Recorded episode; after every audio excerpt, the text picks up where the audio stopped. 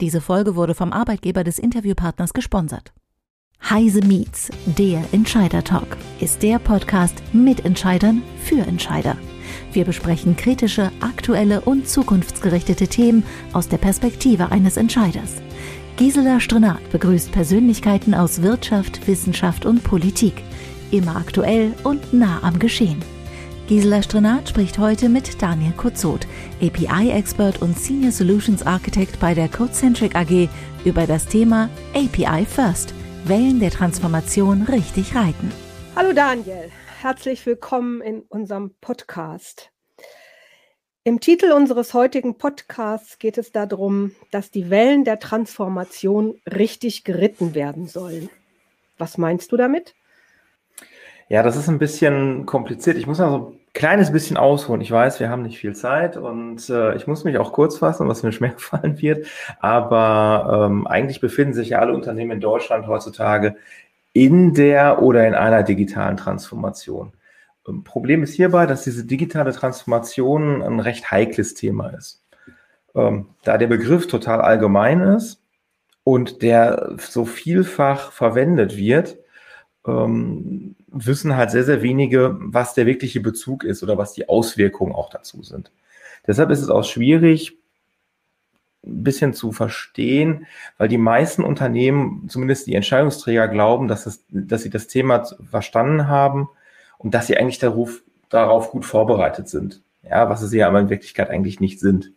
Infolgedessen ist es, ist es halt gar nicht so einfach, den tatsächlichen Schmerz, den auch jemand vielleicht mit einer Transformation hat, äh, aufzudecken, der, der sich aus diesen Auswirkungen der, der digitalen Transformation ergibt. Mhm. Also wenn ich das richtig verstanden habe, sagst du, die digitale Transformation bedeutet ein massives Umdenken und ähm, von welchen Auswirkungen redest du da? Was, welche Auswirkungen meinst du? Ja, die Auswirkungen ähm, ja, sind ganz einfach eigentlich gesagt. Ähm, oder sie sind es eigentlich nicht. Also ne, die, die Auswirkungen selbst erfordern halt ein massives Umdenken, weil die Softwarepraktiken, die wir gewohnt sind, sind zu einer Zeit entstanden, wo so eine IT-Abteilung einfach nur isoliert für sich war. Ja, da hat sie einfach nur den Geschäftsprozess unterstützt. Die IT hatte auch keinen wirklichen Einfluss, wie das Geschäft gemacht wird, sondern sie hat einfach nur beigetragen, dass skaliert werden konnte und halt kosteneffizient gearbeitet wurde. Und Somit war auch klar, dass die IT eine Rolle erfüllen musste, die auf kosteneffizient aus war. Somit war die IT auch gleichzeitig eine Kostenstelle und darauf ist dann auch alles ausgerichtet. Das heißt, die IT ist, gelinde gesagt, einfach nur diese Kostenstelle. In dem Zusammenhang fällt mir der Begriff agile Transformation ein. Ist das das, was du meinst? Oder wie siehst du das?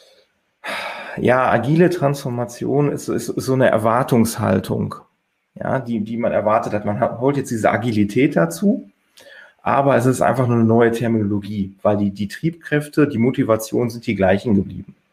In den meisten ja, agilen Unternehmen geht es immer nur noch um Kosteneffizienz und auch vielleicht ein bisschen um Qualität. Und leider wurde auch das gesamte agile Tooling, was es gibt, äh, komplett umgedeutet, um halt diese kostengünstige Softwareentwicklung zu unterstützen. Das heißt, dieser Prozess der agilen Transformation ist ähm, ja einfach auch mehr eine weitere Seifenblase. Wir sind ja in einer digitalen Welt und ein anderer Begriff, der da im Moment immer rumschwirrt, ist die digitale Transformation. Was macht für dich eine gute digitale Transformation aus? Bei der digitalen Transformation ähm, ist die IT ein integraler Bestandteil ja, in der Interaktion mit dem Kunden und auch mit Unternehmen, das heißt B2C, B2B. Und darauf haben sich halt auch die Anforderungen geändert. Ja, dadurch, dass die IT ein wesentlicher Bestandteil in der Interaktion mit äh, einem Kunden und einem Unternehmen ist, gelingt es äh, oder ist die IT auch gleichzeitig der wichtigste Feedback-Kanal, um zu verstehen, wie Kunden, egal ob sie jetzt Kunden im klassischen Sinne oder auch Unternehmen sind, die, als, die man als Kunden betrachtet, auf diese Angebote reagieren. Eine IT ermöglicht dadurch auch neue Geschäftsmodelle und neue Wege, diese Geschäfte halt abzuwickeln. Ja, die, mit anderen Worten, ganz einfach gesagt, die IT unterstützt nicht mehr nur eine Skalierung und Kosteneffizienz, sondern IT ist das Geschäft. Ja, die sind heute auf einer, auf einer und der gleichen Medaille. Auf der anderen Seite liegt einfach nur der Markt. Und das ist so das, wohin auch diese digitale Transformation halt einfach führen wird. Wenn wir da noch mal ein bisschen stärker einsteigen, äh, wie würdest du die Kerneffekte der digitalen Transformation definieren? Also der Kerneffekt ist total einfach, kann man eigentlich in einem Satz so ein bisschen zusammenfassen. Ähm, die IT hat sich von dieser rein unterstützenden Rolle zu dieser integralen und manchmal sogar ermöglichenden Rolle entwickelt. Das ist so gesehen der Kerneffekt, der sich aus der digitalen Transformation ergibt. Relativ einfach und kurz und knapp gesagt. Und welche positiven Erfolge ergeben sich daraus? Dadurch, dass die IT ähm, nicht mehr als Kostenstelle gesehen wird, äh, kann sie auch nicht mehr das Geschäft behindern. Ja, weil Software, wenn wir Software entwickeln, steht sie an der ersten Reihe der Marktinteraktion. Das heißt, ich muss auf die Dynamik und die Bedürfnisse des Marktes reagieren. Davon sind, wenn man das jetzt mal in die heutige Zeit überträgt, viele noch sehr, sehr weit entfernt. Ja, da, dadurch, dass das starre Geäst noch da ist, und wichtig ist hierbei halt, dass äh, IT flexibel, eine IT flexibel werden muss. Ja, es müssen auch neue Ideen auftauchen und die müssen auch zu Kunden gebracht werden. Das heißt, ich muss halt einfach schauen, dass sich diese positiven Effekte ja ergeben. Und ich muss halt immer wieder diesen Markt im Blick halten. Ne? Somit ist die IT halt auch gegenwärtig, welche, ne, welche Möglichkeiten sie bietet. Sie darf aber nicht den geschäftlichen Erfolg und ähm, auch die Entwicklung und Innovation behindern. Dann lass uns doch noch mal in die Zukunft ein bisschen tiefer reinblicken. Ähm, wie müssen denn in Zukunft die Geschäftsmodelle gestaltet werden? Das ist auch ein bisschen einfach vielleicht jetzt gesagt ist. Momentan sind wir so ein bisschen anbietergesteuert unterwegs. Das heißt, ich als Anbieter weiß, was mein Kunde möchte. Wenn man das auf die Zukunft überträgt, ist es ja genau eigentlich genau umgekehrt. Also ich muss schauen, was braucht der Verbraucher, was sucht er. Ja, und äh, das, das ist so der Weg, wohin sich das verändern wird. Und wenn man das so ein bisschen in so einem Gedankengang einfach zusammenfasst, ist, dass ja die meisten Interaktionen heute über Software laufen. Und in der Regel haben wir eine visuelle Benutzeroberfläche. Dahinter verstecken sich aber eigentlich die sogenannten APIs, ja, diese Interfaces, über die ich interagiere. Und ähm, wenn Unternehmen nun ihre Angebote und das, was sie an Fähigkeiten haben, über diese APIs bereitstellen, kann ich natürlich auch viel mehr neuere und vielleicht bisher auch nicht unbedingt vorhandene Geschäftsmöglichkeiten und Angebote finden, die dann auch besser auf die Bedürfnisse von Verbrauchern passen.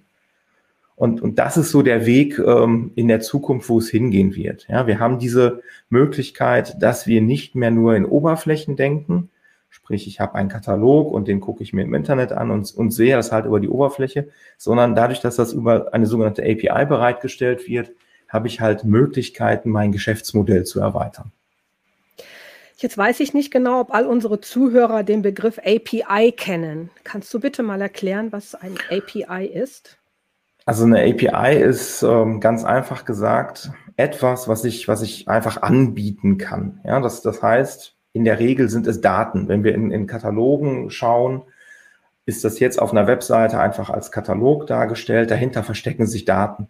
Und die Grundlage dessen sind in der Regel diese APIs. Das heißt, ich habe eine Möglichkeit, auf Punkte, auf Elemente, die ich habe, zuzugreifen aus meinem Portfolio. In der Regel sind es Daten, die ich als Portfolio habe. Und dafür brauche ich dann eine API, damit diese Daten nach außen gegeben werden um halt entsprechend abgerufen zu werden. Jetzt ist ja ein Bestandteil unseres Gesprächs eben auch diese digitale Transformation. Ähm, was meinst du denn, wo wir in der digitalen Transformation im Moment stehen? Unser Titel heißt Wellen der äh, Transformation richtig reiten. In welcher Welle sind wir denn im Moment? Das ist so ein bisschen schwierig zu sagen. Es hängt auch teilweise sehr stark von Unternehmen ab. Gleich vorweg, wir sind nicht in der dritten Welle. Ja, also wir sind noch nicht da, wo man, wo wir uns vielleicht sehen, weil die erste Welle ist so ein bisschen Digitalisierung von Geschäftsprozessen. Ähm, wenn man das auf den Zeitstrahl packt, ist die ungefähr so seit 40, hat die vor 40 Jahren ungefähr begonnen. Ja, wo es darum ging, wirklich kosteneffizient das Unternehmen zu skalieren. Die zweite Welle, die ist jetzt auch schon, ja, so gute 25 Jahre alt. Da ging es wirklich darum zu gucken, ähm, wie digitalisiere ich die Benutzerinteraktion. Ja, das war so das Aufkommen des Internets, des elektronischen Handels und, und IT wurde halt mehr zum integralen Bestandteil des Geschäfts. Mhm. Und was würde die dritte Welle ausmachen? Wenn wir, du sagst, wir sind noch nicht in der dritten Welle, was muss dann da noch passieren? Ja, die dritte Welle bedeutet ganz, ganz ähm, hart gesagt, äh, wir nähern uns diesen API-gesteuerten Geschäftsmodellen. Ja, ich muss meine Domäne verlassen. Ich muss wirklich gucken, was will der Kunde und nicht, ich liefere dem Kunden einfach äh, Daten, sondern vielleicht möchte er noch etwas dazu kaufen. Und, und das ist halt was, wo, wohin wir uns bewegen. Ja, das heißt, äh, Unternehmen müssen ihre Geschäftsangebote auf ja, Bereiche ausweiten, die sie vielleicht noch gar nicht kennen. Das heißt, sie müssen Kombinationen anbieten und nicht mehr nur rein ihr Produkt und sagen, ja, ich habe jetzt hier ein Möbelstück, weil ich bin ein Möbelversandhaus, sondern was biete ich noch darum, vielleicht an Möglichkeiten. Und das ist so ähm, das, was die dritte Welle einfach auszeichnet wirklich zu schauen, was braucht der Kunde, was, was, was möchte er haben. Und dann äh, fange ich an, halt das Unternehmen Plattform aufzubauen, mache mir Gedanken über meine Geschäftsangebote. Das heißt, diese dritte Welle ist eigentlich auch eine Phase des, ähm, des Lernens. Ja, das heißt, Unternehmen müssen jede Menge an Lernaufwand investieren. Was aber auch wiederum bedeuten kann, was natürlich schwierig ist, dass da auch äh, ein bisschen experimentiert wird und vielleicht das Experiment auch mal fehlschlägt. Ja, aber ich muss natürlich genau gucken, was möchte der Kunde. Das heißt, ich brauche diese kurzen Feedback-Zyklen, die ich mit dem Kunden habe, weil wenn ich das halt nicht mache und mich auf den Kunden einstimme, bin ich halt vielleicht als Alternative nur noch so ein Basisdienstleister, der einfach nur noch Informationen liefert. Ja, das heißt, ich habe keinen wirklichen Kontakt mehr zu meinem Kunden, sondern ich sage nur noch, okay, bei mir kannst du folgendes Produkt erwerben. Und damit komme ich in so eine, so eine Dienstleisterrolle, ähm, die vielleicht nicht unbedingt äh, für jeden interessant wird, weil ich werde austauschbar. Und so muss ich gucken, dass ich mich am Markt einfach halte. Und, und das ist halt, ja, ich glaube, die große Schwierigkeit und auch Gefahr, die wir in der dritten Welle einfach haben. Mhm. Wenn wir jetzt mal äh, die, die Landschaft der Unternehmen in, in Deutschland betrachten, ihr habt ja Kontakt äh, zu vielen, vielen Kunden. Ja. Ähm, wie würdest du die deutschen Unternehmen nach diesen Wellen einordnen? Also wir haben jetzt gesagt, die Zukunft ist die dritte Welle. Ähm, was meinst du, wo steht Deutschland? Äh, wo die deutschen ich, Unternehmen? Wo stehen wir? In welcher Welle im Moment? Die, die meisten Unternehmen in Deutschland, das ist natürlich jetzt auch ein bisschen pauschal gesagt, aber man, man kann es so ein bisschen so fassen, sind in Ausläufern der zweiten Welle. Also sprich in der Digitalisierung ähm, in Richtung der Kundeninteraktion. Das heißt, das hat eigentlich vor 25 Jahren begonnen.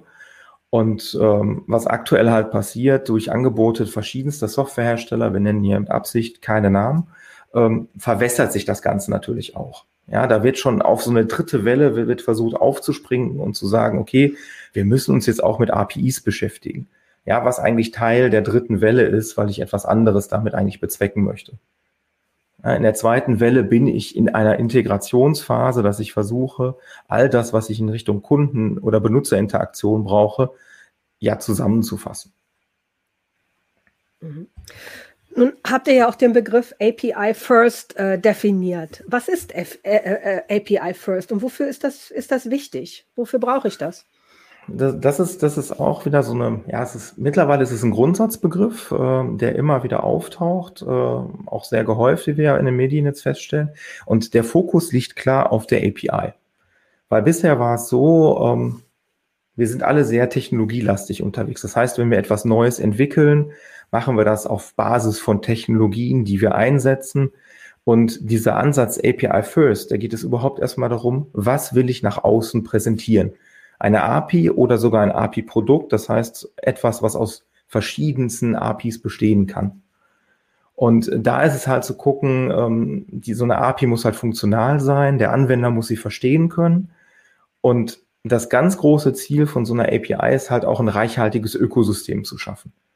Und wenn ich mich halt nur auf mein Angebot fokussiere und mir nicht Gedanken machen muss, mit welcher Technologie mache ich das denn ähm, um, in der Umsetzung, habe ich einfach einen extremen Fokus darauf und ähm, bin dann halt einfach in dieser API-First-Domäne unterwegs und habe damit auch Erfolge in relativ kurzer Zeit. Aber das bedeutet ja eine Schnittstellentechnologie. Schnittstellen gibt es ja heute schon. Arbeit, Mitarbeiter, äh, Unternehmen und Mitarbeiter arbeiten ja heute schon mit Schnittstellen, sonst wird das ja gar nicht gehen. Gibt es da einen Unterschied zu dem, was heute schon vorhanden ist? Ja, die, die, die Schnittstellen sind ja immer so ein bisschen, ja, ich, ich nenne es immer Use Case bezogen. Ja, die befassen sich ja nicht global in einem Unternehmen mit, äh, mit etwas, sondern es gibt immer eine Schnittstelle zwischen zwei Systemen, weil die miteinander interagieren müssen. Und wenn wir jetzt mal wirklich in Richtung API First gehen, ähm, ist der Bezug einfach größer, weil es darum geht, Mehrwerte zu schaffen. Ja, im Kontext aber des Gesamtunternehmens. Das heißt, wenn wir zum Beispiel über einen Kunden als Entität sprechen, sehen wir den im globalen Kontext und nicht äh, vielleicht, weil er im Austausch zwischen zwei, zwei Systemen steht, in der Regel ein SAP-System und vielleicht eine Eigenentwicklung.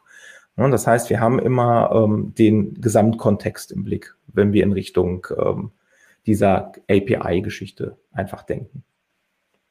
Kannst du das noch mal ein bisschen konkretisieren? Also ich setze das jetzt ein, API First. Äh, welche Herausforderungen löse ich da konkret mit? Also die, ähm, es, es gibt so ja, fünf Ebenen, sage ich mal. Ne? Wir, wir haben zum einen ähm, eine Möglichkeit, durch dieses API First die Softwareentwicklung zu parallelisieren, weil wir uns nicht mehr um das gesamte Softwareprodukt kümmern müssen, sondern wir machen uns Gedanken über diese API und können die dann auf Teams verteilen, wo sich der, das eine Team ähm, um die API kümmert, diese entwickelt und immer wieder im Austausch mit dem Kunden und einem Backend-System steht, wohin so gesehen der Service gekoppelt ist zur API. Und dadurch, dass wir halt auch äh, sehr viel Feedback mit dem Kunden haben, äh, verbessern wir halt auch die sogenannte API Experience. Das ist ein Begriff, den ähm, hat der Uwe Friedrichsen mal in einem Blogpost benannt und ich habe ihn so ein bisschen übernommen, weil ich eigentlich finde, dass das genau beschreibt, was passiert, weil API Experience heißt, ich muss mit dem Kunden dieser API einfach sehr häufigen Kontakt haben. Das heißt, hier sind diese Feedback-Zyklen wichtig. Und dadurch, wenn wir halt mit APIs arbeiten, beschleunigen wir auch den Entwicklungsprozess, weil vieles einfach schon da ist. Ich greife nur noch auf eine API zu und kann diese verwenden, ohne noch mir Gedanken machen zu müssen, ach, jetzt müsste ich noch eine Anbindung an ein Backend-System bauen, sondern es ist einfach schon da. Das heißt, die Systeme, die vorhanden sind, sind einfach durch APIs abgesichert. Dadurch entstehen auch geringe Ausfallrisiken, weil äh, wenn etwas schon da ist, muss ich mir äh, keine Gedanken machen, ob ich äh, ne, das nochmal zu äh, brauche, weil das System in sich schon einfach konsistent ist. Und natürlich schwingen auch wieder sogenannte optimierte Entwicklungskosten da rein. Ja, weil ich immer wieder die Wiederverwendung hervorhebe und sage, okay, ich kann etwas wiederverwenden, es gibt es das schon und ich kann es einfach, diese API kann ich einfach verwenden. Und das sind so die Punkte, ähm, die einfach helfen, ja, API First im Unternehmen besser platzieren zu können und auch Mehrwerte zu generieren. Jetzt muss ich mich als Entscheider im Unternehmen ja an dieses Thema erstmal so ein bisschen ranarbeiten.